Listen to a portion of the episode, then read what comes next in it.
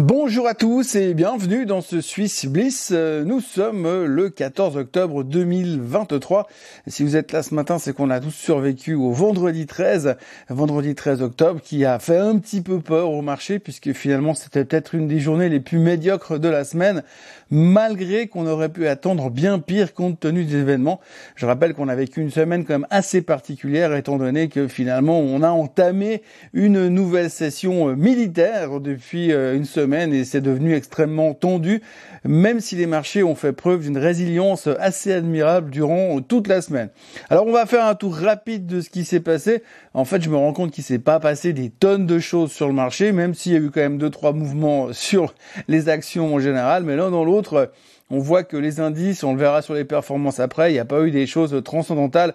On se pose toujours beaucoup euh, de questions par rapport euh, à la thématique de l'inflation, euh, à la thématique de ce que va faire ou ne pas faire la Réserve fédérale américaine à partir du 31 octobre, annonce le 1er novembre. Là, on a encore une grosse semaine qui va être chargée en termes de publication et en termes de, communication aussi, puisqu'on aura Monsieur Powell qui parlera en fin de semaine de la semaine qui vient, donc et ensuite, on va rentrer en black period puisque on va se rapprocher gentiment euh, de cette histoire de euh, Fed du mois d'octobre-novembre.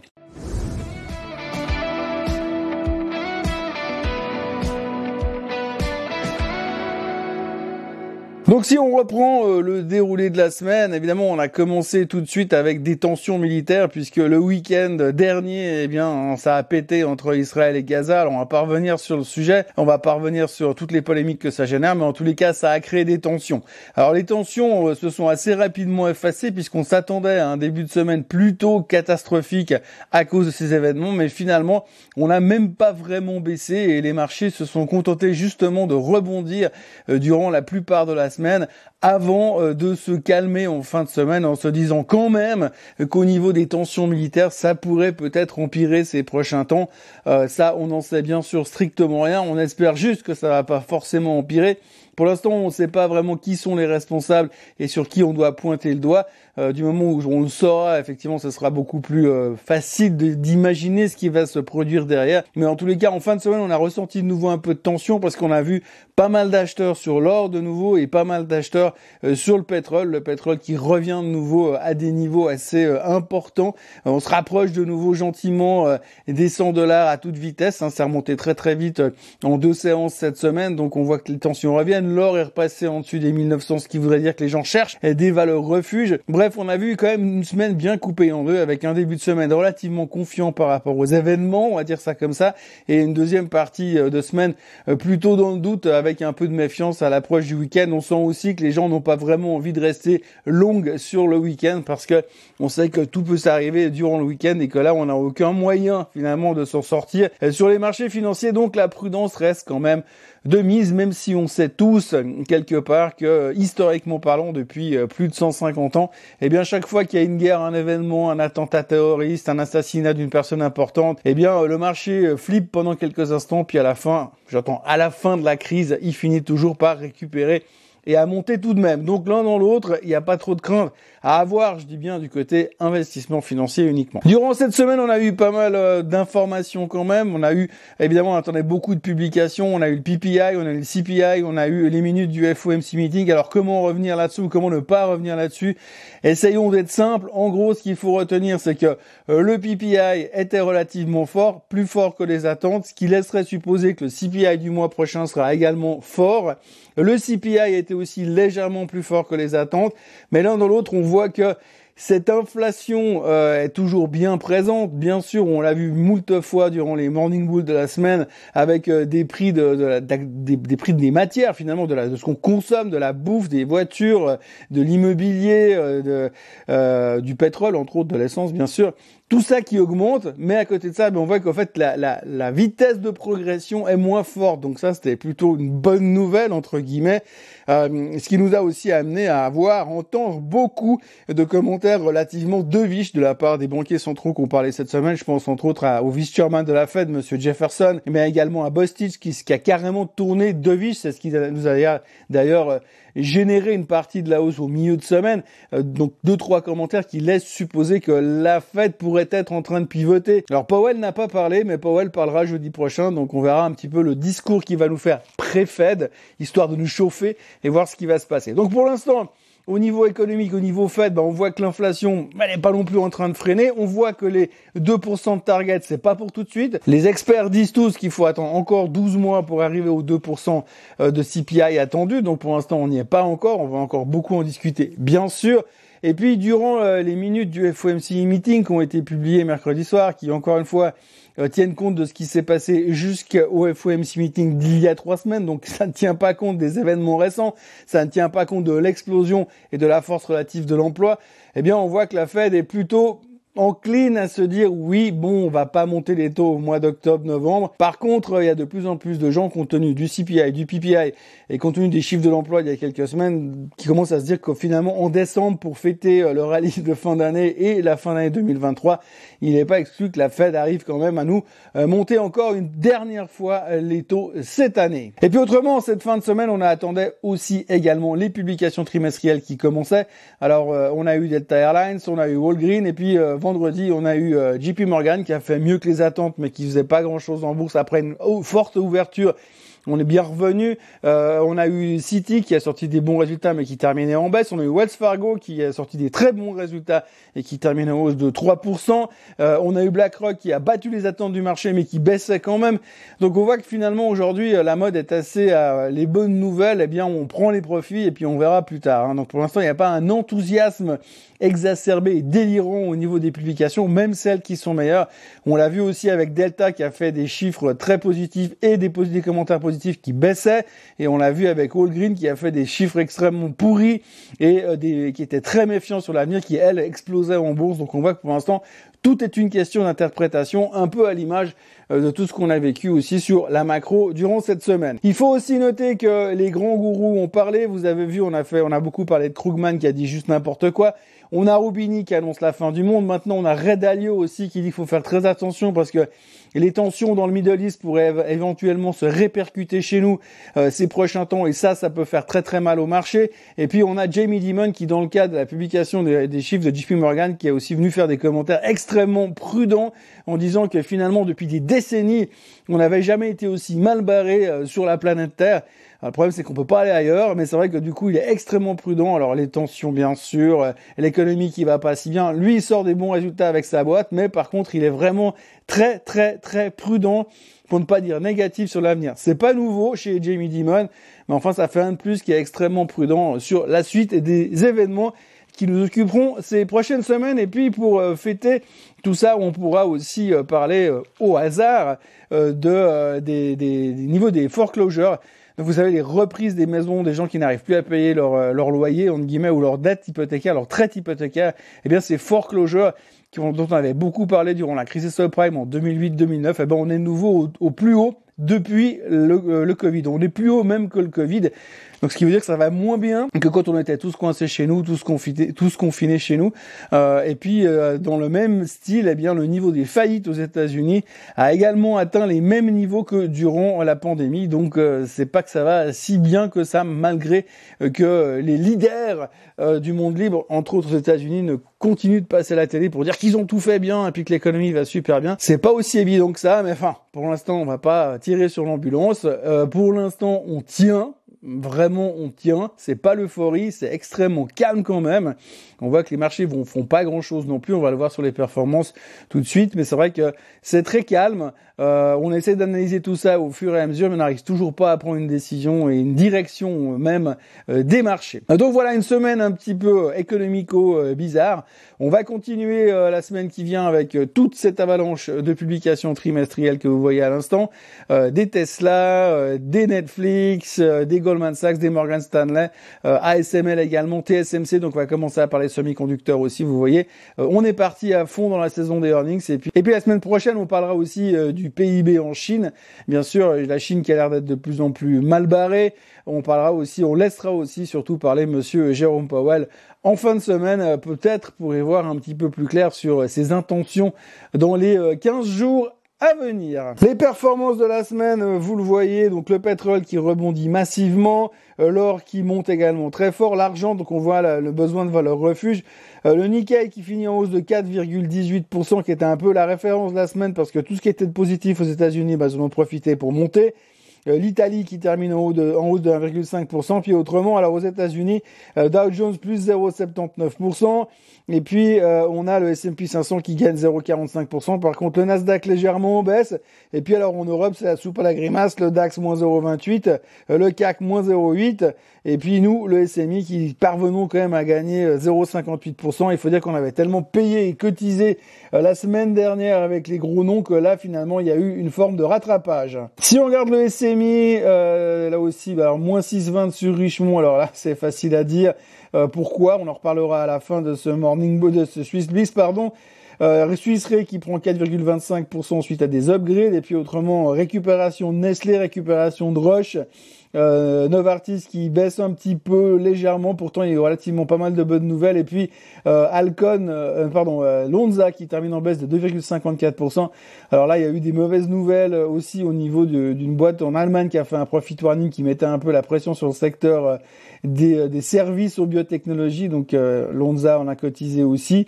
Et puis autrement, franchement, de nouveau pas grande semaine, mais on arrive toujours à se bagarrer entre ces 10 900 et 11 000 sur le SMI. Le SMI, justement, vous le voyez, eh bien, on est revenu dans notre euh, tendance haussière hein, après cette, euh, cet accident de parcours la semaine dernière qui laissait supposer que ça pourrait être très très moche.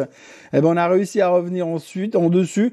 Euh, C'était pas forcément gagné avec ces histoires euh, d'Israël et du Hamas, mais pour l'instant, on est revenu dans la tendance. On termine de nouveau plus ou moins au même niveau, hein, donc on a toujours ce support sur la zone des 10 860 qui pourrait éventuellement peut-être nous permettre de tenir, mais à un moment donné, il va falloir quand même sortir de cette espèce de triangle là et ça se rapproche de plus en plus. Le DAX, je vous montre le DAX aujourd'hui parce que c'est vraiment, euh, j'ai presque envie de dire le cas d'école euh, d'un point de vue technique. Hein, si on prend euh, cette tendance dans laquelle nous sommes sur le DAX pour l'instant, eh bien, vous voyez ce canal descendant et qu'à chaque fois qu'on vient se positionner sur les hauts du canal, bam, ça vient retaper de nouveau, c'est presque trop facile. Là aussi, on a cassé la moyenne mobile des 200 jours la semaine passée en disant c'est super, on va chercher tout en haut. Et puis depuis, on a reperdu quand même quasiment, euh, on était à 15 440 et on se retrouve euh, en fin de semaine à 15 185.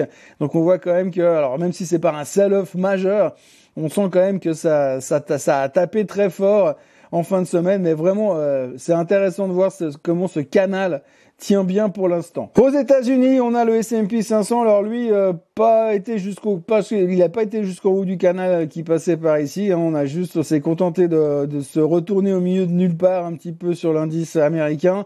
Alors là, je vous l'ai dit, un rebond en début de semaine sans trop comprendre pourquoi. Et puis finalement, on a redonné la plupart des gains pour terminer plus ou moins là où on était euh, en fin de semaine dernière. Enfin, oui, puisqu'on était là en fin de semaine dernière. Eh bien, on est exactement là où nous étions la semaine dernière. Euh, enfin, le vendredi, il y a 10 jours maintenant.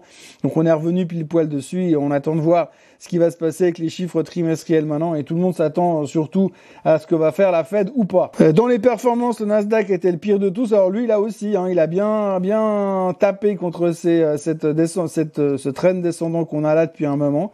Et là aussi, on va revenir probablement déjà chercher les 14 750 sur le, Nasdaq.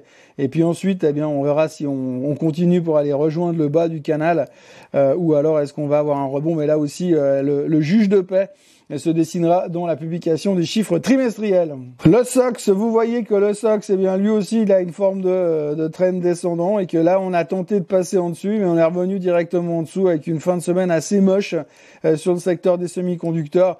On ne parle plus beaucoup euh, des Magnificent Seven pour l'instant, pourtant c'est eux qui permettent ou qui permettront finalement au marché de pouvoir rebondir à un moment ou à un autre.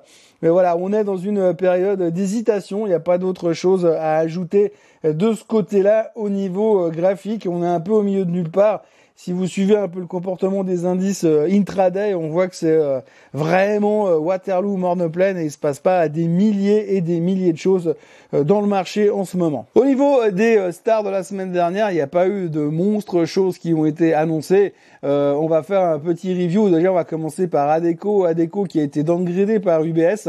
Alors bon, quand UBS fait un downgrade, d'habitude c'est assez violent, mais on va dire que a priori, il ne devait pas y avoir des montagnes d'Adeco dans les dossiers des clients à l'UBS, puisque malgré le downgrade de l'UBS qui est passé quand même de buy, donc de acheter à sell, à vendre, avec un target à 32 sur Adeco, bah, elle a pas forcément baissé euh, de manière impressionnante la semaine dernière. Alors c'est toujours un peu la même chose. Est-ce que euh, bah, on, l'avait déjà dit maintenant que l'UBS n'est plus qu'une énorme banque, euh, quand ils vont faire des recommandations, que ce soit à l'achat ou à la baisse, forcément, ça risque d'avoir de l'impact puisque quand tous les dossiers de la banque doivent commencer à réduire les positions sur un titre ou augmenter les positions sur un titre, eh bien ça peut faire bobo. Et en l'occurrence, c'est ce qui s'est passé la semaine dernière. Mais bon, on était surpris. J'ai été surpris de l'impact limité qui s'est produit sur Adeco. Vous voyez, le downgrade a eu lieu en début de semaine, donc euh, bah, finalement on aurait pu s'attendre à pire. On a eu deux journées consécutives qui ont remonté encore le truc. Puis on se termine plus ou moins là où l'UBS euh, avait euh, fait son downgrade. Et eux, ils ont fixé un target à 32, sauf erreur. Donc euh, il y a encore un bout de chemin puisqu'on on serait censé aller jusque là. Autrement, on a beaucoup parlé la semaine passée de Novartis et de Roche. Il y a eu pas mal d'updates sur les médicaments des uns et des autres. et puis sur Roche, eh bien, on a eu surtout des annonces qui ont été faites du côté de Jeffries et puis d'un autre broker encore américain qui a fait des recommandations positives sur Roche et sur Novartis en disant que le potentiel était là, que les futurs médicaments à venir, ce sera intéressant. Enfin, bref, pas mal de commentaires positifs. C'est Roche qu'on a le plus profité en termes de performance sur la semaine. En même temps, c'est celle qui est le plus en retard depuis un bon moment par rapport à Novartis. Novartis terminait finalement légèrement en baisse. Finalement, on a vu que Sando commençait un petit peu à se réveiller après un début de, semaine post-IPO assez difficile. Et puis maintenant, on a vu que finalement, Sando terminait relativement bien sa semaine. Et comme Sando est également rentré dans le SLI parce qu'on a viré Adeco au passage, Adeco qui baisse toujours pas forcément. Et puis bah, finalement c'était plutôt euh, plutôt encourageant du côté euh, pharma euh, cette semaine.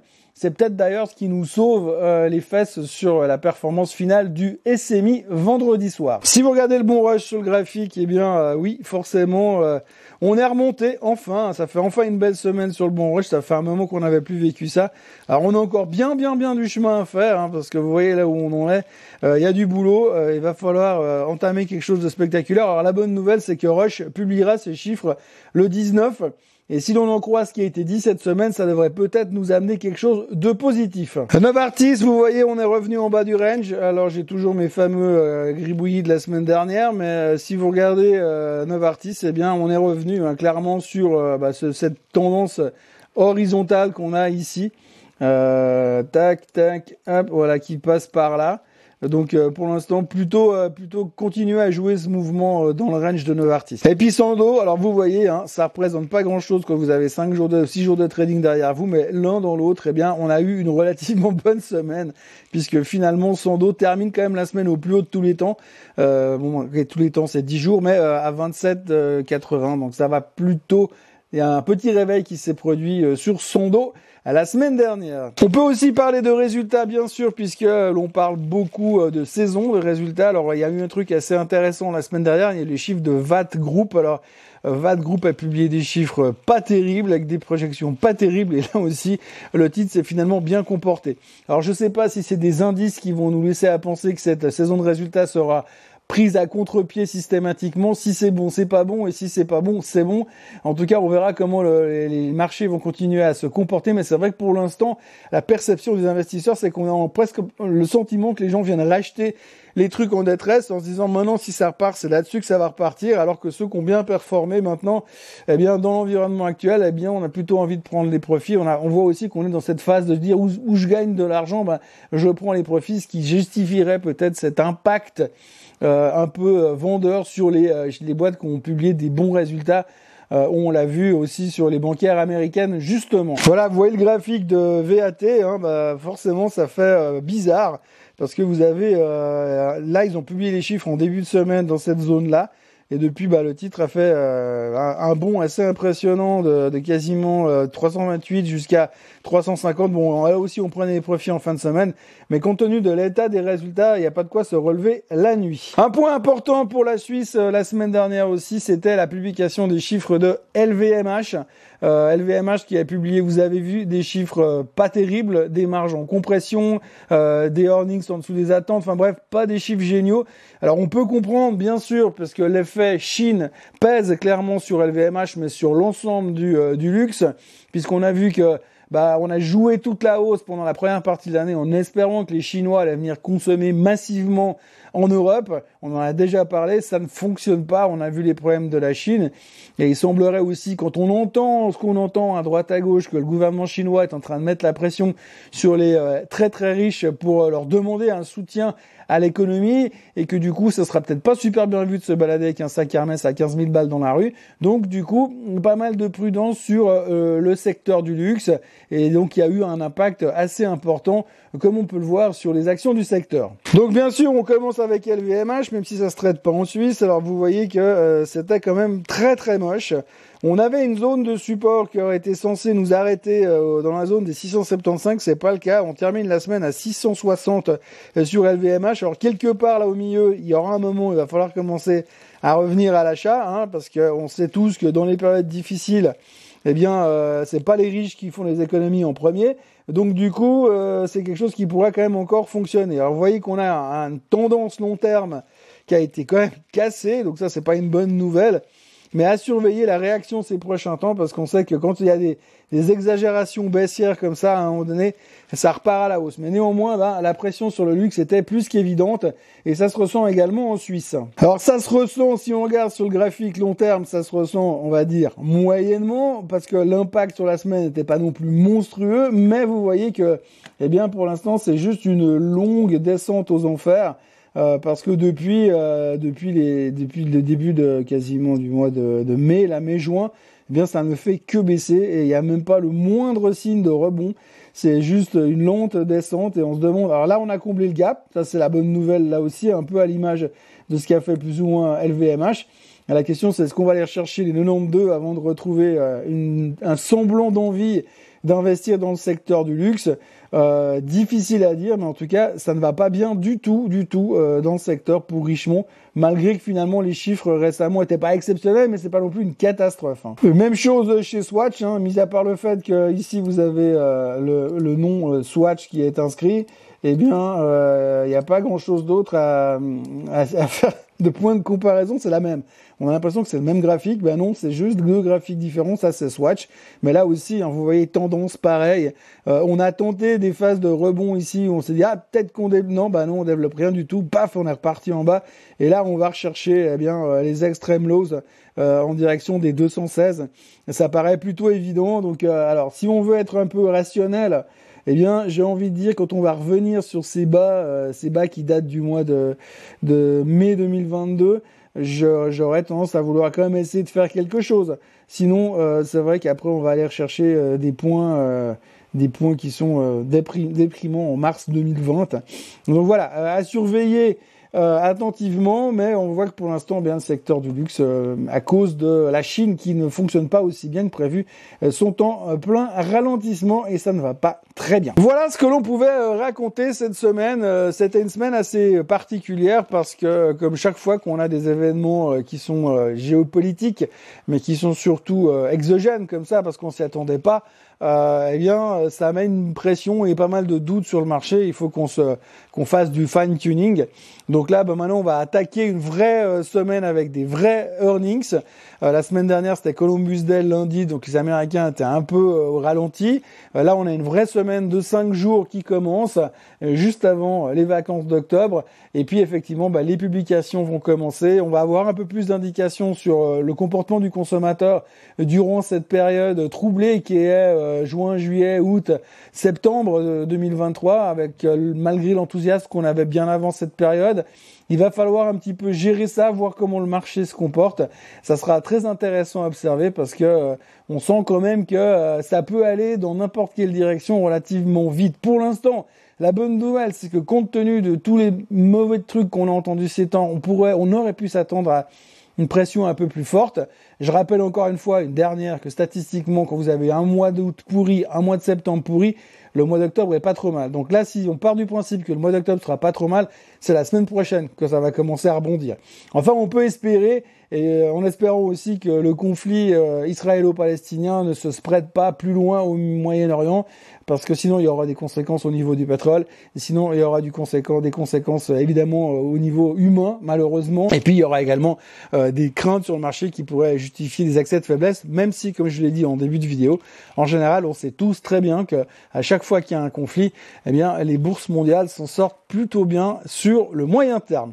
Voilà ce que l'on pouvait raconter dans ce Swiss Bliss. Moi, je vous encourage à vous abonner à la chaîne Suisse Côte en français, à liker cette vidéo et à revenir me voir lundi matin pour un nouveau Morning Bull Live. Profitez bien de ce premier vrai week-end d'automne.